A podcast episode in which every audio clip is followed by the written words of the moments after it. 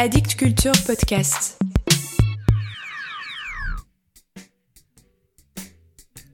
Salut à vous.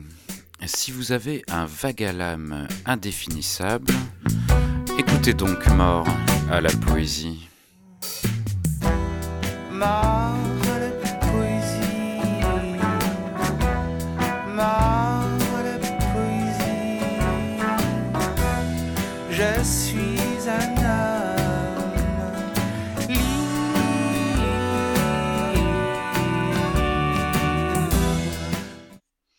Encore une anthologie.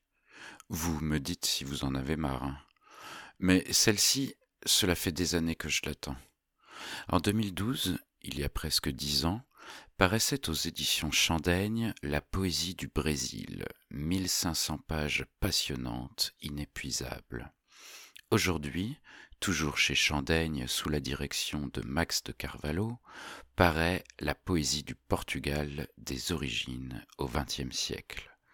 Les origines ici se situent au XIIe siècle et se manifestent par une poésie de troubadour. 1800 pages, huit siècles, il y a de quoi faire, de quoi se délecter. Je trouve que la poésie portugaise en France est assez méconnue, hormis les incontournables Fernando Pessoa, Luis de Camões, Eugenio de Andrade.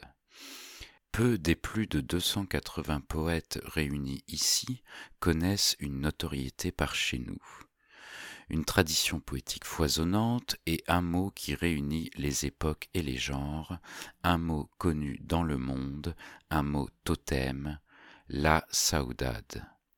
Je cite Max de Carvalho dans sa préface. Courant les mers d'une odyssée secrète, tenaillé par le mal du retour, Ulysse, longtemps avant les Phéniciens, fonde Olisipo. Lisbonne aux sept collines, capitale de la nostalgie. La saudade est née. Génie propre de la race, eût-on dit jadis naguère, qui irrigue la poésie nationale et par-delà imprègne celle des pays lusophones d'Afrique et d'Amérique. Saudade, mot à l'étymologie incertaine, aussi intraduisible que le sentiment qu'il désigne, tenant à la fois de ce vague que donnent à l'âme les regrets et ce je ne sais quoi doux amer de la délectation morose. Ce je ne sais quoi doux amer, je l'ai retrouvé au fil des pages que j'ai parcourues. Je confesse que je n'ai pas encore eu le temps de tout lire, mais je voulais vous en parler aujourd'hui car vous écoutez le dernier épisode de l'année et qu'à quelques jours des fêtes, vous cherchez toujours des idées de cadeaux à faire ou à vous faire.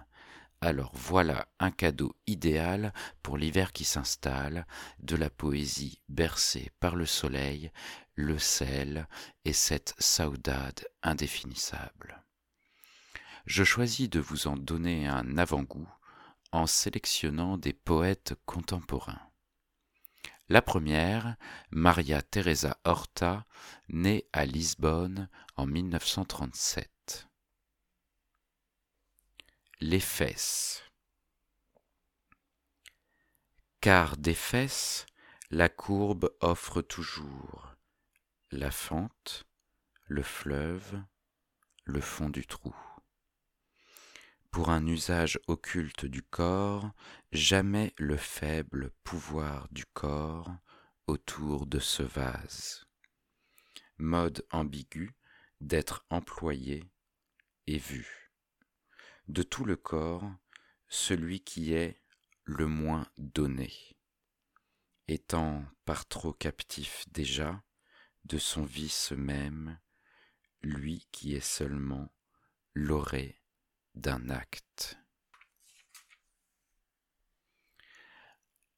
La deuxième, Luisa Neto Jorge, née à Lisbonne en 1939. Le poème apprend à tomber.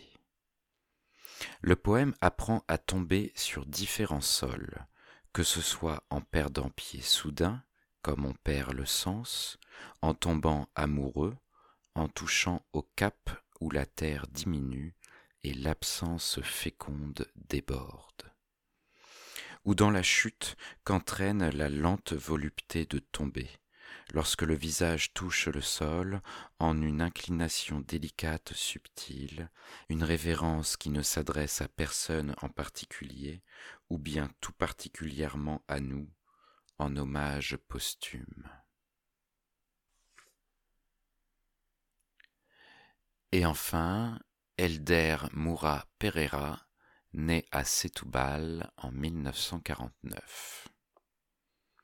J'aime ta bouche lorsqu'elle a goût à chocolat, goût à vin rouge de Porte Alegre.